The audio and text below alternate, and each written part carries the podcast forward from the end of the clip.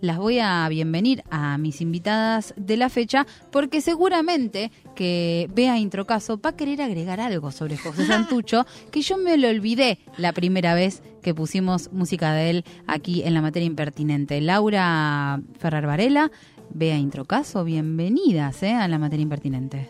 Muchísimas gracias. Hola, Pai, ¿cómo va?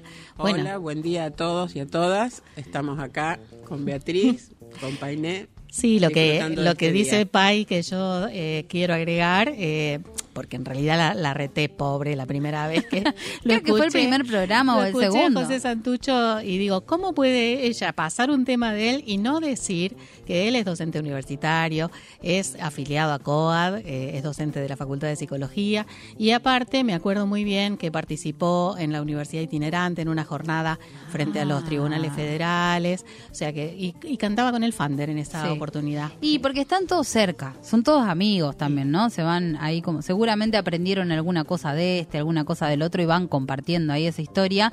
Pero ahora que mencionaste la universidad itinerante, qué grandes jornadas que han sido esas, ¿no? Hablando de lucha, ¿no? De lucha de los trabajadores, primero de mayo, creo que la universidad itinerante ha marcado de alguna manera cierta forma de luchar también por parte de los docentes. La verdad que sí, hermosas jornadas eran de mucho intercambio, intercambio entre nosotros, este, entre docentes, estudiantes de distintas facultades, distintas disciplinas y también intercambio con la comunidad, porque la verdad que eso es lo que siempre nosotros decimos, ¿no? que la universidad no es una isla, que es parte de esta sociedad en la que vivimos y como tal también tiene un rol que, cumplir, ¿no?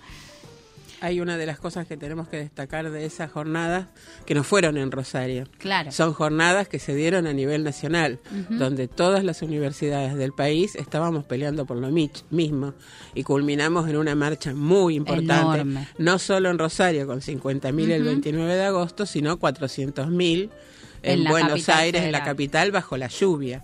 y con todos los trabajadores y trabajadoras.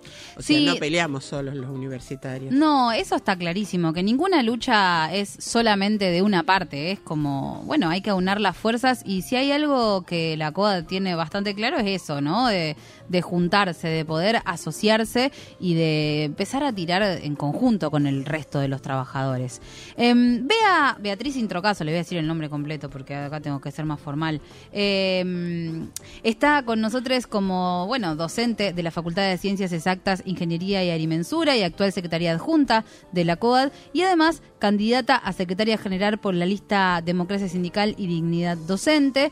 Porque hoy, además, con entre Bea y Laura y yo, que Laura está como docente de la facultad que es, candidata a congresal de CONADU por la lista de Democracia Sindical y Dignidad Docente, estamos en este caso dando lugar o empezando a, pensar en conjunto y a, a poder contarle a quienes están del otro lado respecto de qué pasa a de cara a las elecciones y cuáles son los pensamientos de cada una de las listas que se presentan para las elecciones. Fuimos también a convocar a la lista Frente Unidos por COAD, que hablamos con, con quien es su candidata para convocarla también a este debate y declinaron nuestra invitación, por lo cual vamos a, llevar adelante este debate, pero con una sola de las listas, que es la lista Democracia Sindical y Dignidad Docente. Por eso están Beatriz y Laura aquí con nosotros. Nos hubiese... ya no será un debate, no sé, claro. que yo debata acá con Laura. Que Me encantaría. Podremos tener diferencias, es lo que pasa siempre. ¿Se acuerdan cuando nos juntamos a pensar algunas cosas de cara a hablar de la reforma universitaria? Terminamos con un debate bastante importante. Es cierto, En ese momento, ¿eh? ¿eh? Digo, está bueno que también haya debate hacia adentro y, la idea era poder eh, ofrecer este espacio que es de los y las docentes de la Universidad Nacional de Rosario a mostrar y dejar en claro cuáles son las propuestas y las perspectivas de trabajo de cada una de las listas que se presentan a las elecciones. Lamentablemente no contamos con, con el Frente Unidos por COAD, pero bueno, vamos a avanzar igual con, con los ejes que fuimos planteando para el trabajo en conjunto y para lo que, lo que vamos a hacer de este debate. Le vamos a seguir diciendo debate. Em, La idea era empezar un poquito con, con un balance, ¿no? Hablábamos hace un ratito cuando comenzaba este programa de la situación económica, de la pérdida de poder adquisitivo de, de los salarios, de que esto es parte de una preocupación muy grande del conjunto de los trabajadores y de las trabajadoras y de los docentes de la universidad en particular. En la materia impertinente hemos hablado muchas veces, no solo con representantes docentes, digo, mm, Pachi en su momento, sino también con eh, economistas, analistas de la realidad que nos han podido también eh, acercar ciertas herramientas para poder pensar eh, en, qué pasa con el poder adquisitivo. ¿Qué mm, evaluación hay de esta situación de los docentes universitarios y cuáles son las demandas y qué acciones creen ustedes necesarias para recuperar ese salario docente? Uf, qué tema. Ajá, ¿estás lista? Y ponele. en realidad, bueno, vos le decías muy bien ahí en la en la editorial esto de que sobra mes a fin de sueldo. Eh, el poder adquisitivo de nuestro salario viene eh, en una caída dramática desde siempre, en realidad desde que yo tengo memoria, pero muy particularmente desde los años del macrismo. Eh, y bueno, y lo que nos pasó... con este gobierno, cuando se inició, es que había una cláusula gatillo firmada eh, con, el gobierno anterior y que fue incumplida. Eso nos puso ya de entrada en una, en una situación de atraso. Claro, ya había como un menos 10, digamos. Claro, una cosa así. Empezamos, sí, desde más atrás. Aunque bueno, en realidad siempre estamos, eh, lo, lo hemos dicho muchas veces en este programa también, que estamos corriendo detrás de la inflación y lo que en realidad venimos diciendo es que queremos construir con el conjunto de los trabajadores un, un número que nos permita eh, un salario para vivir dignamente, ¿no? Como lo establece la Constitución también. Eh, bueno, pero hasta tanto eso no suceda, hasta que lo vayamos construyendo, eh, bueno, no perder contra la inflación sería una meta. Y para eso, bueno, vos preguntabas qué hacer y eso digo también, hay que construir un poco entre todos, ¿no? Eh, es necesario estar en las calles, que ahora por suerte podemos nuevamente estar. Hemos recuperado. Claro, para poder pelear con el conjunto de los compañeros por nuestros derechos. Y también es necesaria una federación que se plante, ¿no? Eh, bueno, y después también está el tema de, lo que llamamos el salario indirecto, de todos los gastos que tendríamos este, que por nuestro trabajo y que tendría que pagar nuestro empleador. Ahí es como todo este debate, por ejemplo, de la conectividad. Justamente, justamente. Eh, esto y muchas otras cosas pre-pandemia también, que están en el convenio colectivo eh, y que no, no nos están este, considerando. Eh, también sumemos el, tema de la obra social, todas las prestaciones que dejó de reconocer y bueno, eso cómo, cómo afecta eso este, nuestro bolsillo también, además de nuestros problemas de salud. Eh, bueno, lo que tenemos que gastar en transporte también, porque recordemos que se este, instauró en la provincia, por ejemplo, el boleto educativo gratuito eh, y las docentes universitarias, los docentes y no docentes de la UNR, somos los únicos excluidos de ese, de ese este, beneficio. Vienen teniendo también reuniones y, digo, desde eh, actualmente la COAD para poder implementar esa, esa entrada al boleto educativo. Sí, venimos teniendo reuniones, venimos haciendo juntadas de firma, tuvimos una reunión con, eh, además de las reuniones que tenemos este, siempre con el rector, además con Miatelo. Bueno, todo el mundo dice que sí, que, nos, van a considerar, pero hasta el momento no, no ha sucedido. Bueno, y así que todas esas cuestiones también hacen que nuestro salario real disminuya, digamos. Eh, y bueno, como, como te digo respecto de este tema, también eh, muchas de estas cuestiones las, las peleamos en paritarias particulares con las autoridades locales, ya que desde la UNR también se pueden encontrar herramientas para dar respuestas a estas problemáticas. Eh, bueno, y las acciones, como digo, las tenemos que construir entre todos, ahora que podemos tomar nuevamente las calles, porque es muy importante poder visibilizar estas cosas. Pensaba, por ejemplo, cuando vos hablabas en esto de construir un número que pueda dar con las necesidades y todo lo que implica el artículo 14 bis y la Constitución Nacional y los derechos de los trabajadores. Ese también es un aprendizaje que se ha dado el pueblo trabajador, porque Digo, la mayoría de las paritarias son en porcentajes, pero particularmente la paritaria del sindicato de aceiteros, por ejemplo, es una paritaria que dice que el trabajador que recién empieza tiene que cobrar tanto dinero, porque eso garantiza cubrir las necesidades y el salario mínimo vital y móvil como corresponde. Digo, ese aprendizaje también se ha dado de una manera colectivizando los saberes de los distintos trabajadores, porque hay algo que yo lo escuché decir a Zamboni, al, al padre del actual abogado, ¿no? De, no me acuerdo el nombre de Pilar. Ricardo me sale, pero no era Ricardo. Eduardo tampoco, ya me voy a acordar. Eh, pero al doctor Zamboni eh, lo escuché decir esto de que eh, estaba buenísimo que los trabajadores aceiteros pudieran incrementar su poder adquisitivo, pero hasta que el conjunto de los trabajadores no tuviese acceso a un salario mínimo vital y móvil como correspondiera, la lucha no estaba terminada. Entonces, me parece que ahí también hay como una un dar cuenta de un camino recorrido por el conjunto de los trabajadores. Hay que tener en cuenta que es un camino recorrido ahora último, pero es un camino que habíamos dejado, porque tenemos que aprender de las luchas históricas de los trabajadores del 68, de la CGT de los argentinos, de lo que fueron esas proclamas para el primero de mayo de aquel momento, donde la pelea tenía que ver con eso, con ese salario digno que cubriera todas las necesidades de ese artículo 14, digamos. Que lo dice la Constitución. exactamente, no es un problema de ahora. Nos lo fueron quitando, fueron derechos que nos fueron quitando a lo largo del tiempo, sobre todo durante la dictadura, pero también durante la década del 90, y que hubo que volver a reconstruir, no solamente a nivel de, de todos los trabajadores, sino en particular a nivel de los trabajadores docentes. A nosotros, porque eso tiene que ver también con lo que decía recién Beatriz, el tema de tener una federación. Nosotros necesitamos una federación única de docentes universitarios. No podemos tener cinco federaciones o cinco representantes a nivel nacional que vayan a pelear y se disputan a ver quién se lleva un poco más o menos de esa migaja que nos dan del 1% del monto de lo que acuerdan. ¿Por qué? Porque si vos estás todos unidos y todas unidas, vamos a pelear por las necesidades de todos. Si lo peleamos separados, cada uno empieza, y si yo hago esto, entonces vos, y ve quién trata de sacar la mejor repartija de entonces. Entonces, una de las cosas que desde COAD hemos siempre sostenido es la unidad de todas las federaciones, que demos una federación única como la que construimos o empezamos a construir en el año 84. Hablábamos del doctor Horacio Zamboni, me acordé.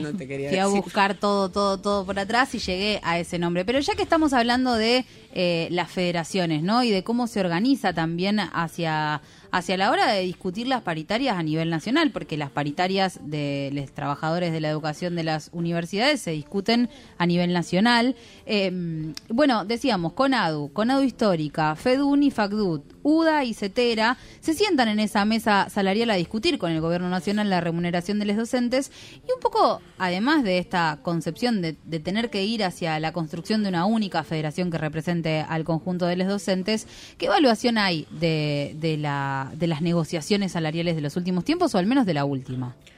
Bueno, eh, las, las últimas actas paritarias, como también ya venimos diciendo, eh, fueron firmadas por nuestra federación a la baja.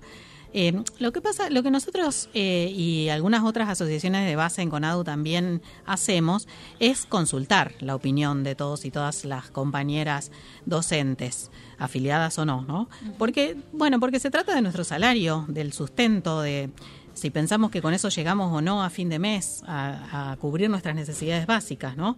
Por eso, la verdad que es indignante que desde la conducción de la Federación no se tenga en cuenta esta opinión. Y bueno, que hayan sido en algunas ocasiones también los propios compañeros de Rosario en el Congreso de la Federación, que son quienes hoy integran la lista Unides por COAD, eh, quienes hayan votado eh, en contra de la opinión de la mayoría de los docentes. La verdad que yo lamento que no haya venido la candidata este, de la lista Unides por COAD, eh, porque sinceramente me hubiera gustado que opinara respecto de esto, respecto de la firma de, esa paritaria también. Teniendo en cuenta precisamente la, teniendo en cuenta precisamente la movilización que recién decíamos el 30 de agosto, se firmó una paritaria a la baja acordada con anterioridad a esa marcha. Es más, nos recriminaron del nivel de, la federación que hubiésemos ido. En ese momento nosotros fuimos 52 colectivos desde Rosario. Sí, recuerdo la organización de los colectivos. entonces, es inverosímil qué es lo que pasa. Eh, bueno, es, sé que lo creemos, no es que es inverosímil realmente, que es lo que vienen haciendo, digamos. Y precisamente, como recién dijo Beatriz, desde los integrantes de la otra lista votan en contra de lo que resolvemos tanto en plebiscitos como en, las asambleas en Rosario. Bien, ¿eh?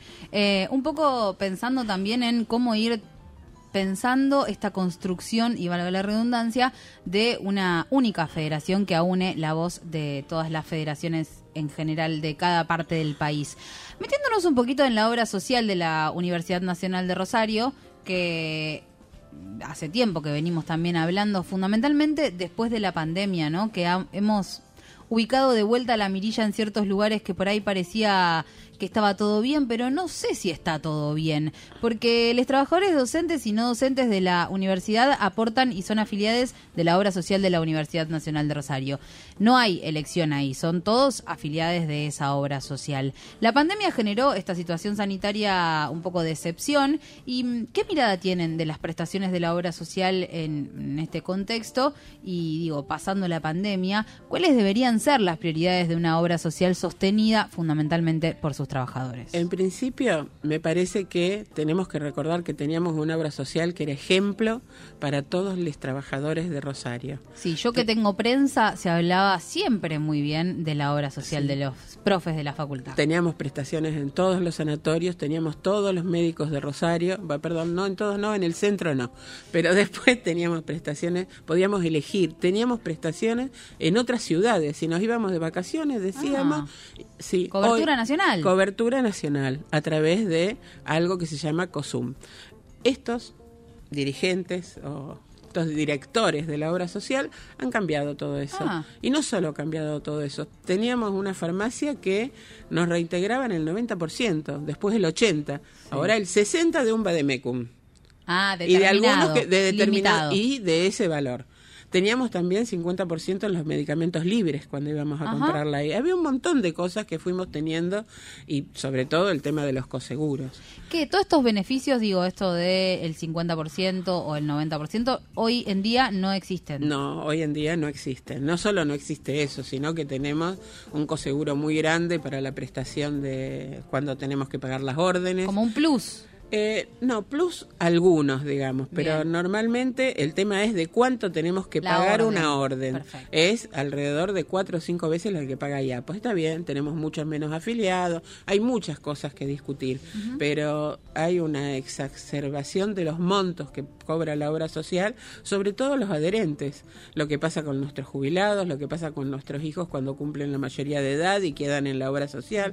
Bueno, Hoy cobra más la obra social a un adherente que obras sociales privadas que, que prestan que tienen prestaciones muy grandes. Sí, inclusive no solamente los adherentes, porque lo que tenemos que pagar como obligatoriamente que nos descuentan del sueldo debería ser el 3% del salario, pero es eh, en realidad el 3% de un cargo equivalente al que vos tengas con dedicación exclusiva y con siete años de antigüedad. Ah, o sea que para para eso hay beneficio rápido. claro, para la no es beneficio. no, digo, todo lo contrario, sí, pero digamos que esto perjudica entonces, obviamente, a los docentes con menos antigüedad y menos dedicación y no menos no más de lo que cobras, pero bueno, sí, un aquellos porcentaje... que aquellos que tienen horas cátedras ah, deben pagan más de lo que realmente han tenido eh, eh, recibos con cero. Claro, porque te descuentan más dinero del que ingresa de alguna manera. Y ese es el descuento, digamos, por la cobertura básica. Y después, eh, como no se sabe muy bien qué te cubre esa cobertura básica. sería como la del plan médico obligatorio, por ejemplo. Claro, debería ser Debería, pero bueno, no está muy claro tampoco de si nos corresponde o no. Nos dicen que no, en realidad nosotros pensamos que sí. Este, pero como bueno, esta obra social tiene algunas características respecto de cómo se enmarca regulatoriamente. Este, entonces, bueno, eh, se toman este, estas licencias de decir esto corresponde, esto no corresponde. Además de eso, entonces nos cobran eh, un fondo solidario que también ha aumentado así como muy este, dramáticamente en el último tiempo eh, y otra parte de, de, subsidio. Y hay que tener en claro que fondo solidario y subsidio no solamente te lo cobran a vos como trabajador, trabajadora de la universidad, sino que te lo cobran por partes iguales a tu compañero, compañera y a, a cada uno de los miembros. A cada integrante de a cada integrante vos lo pagás. Ah, es unitario, digamos. Es por cada unidad que está afiliado, sino no por el grupo familiar, por ejemplo. Exactamente. Claro.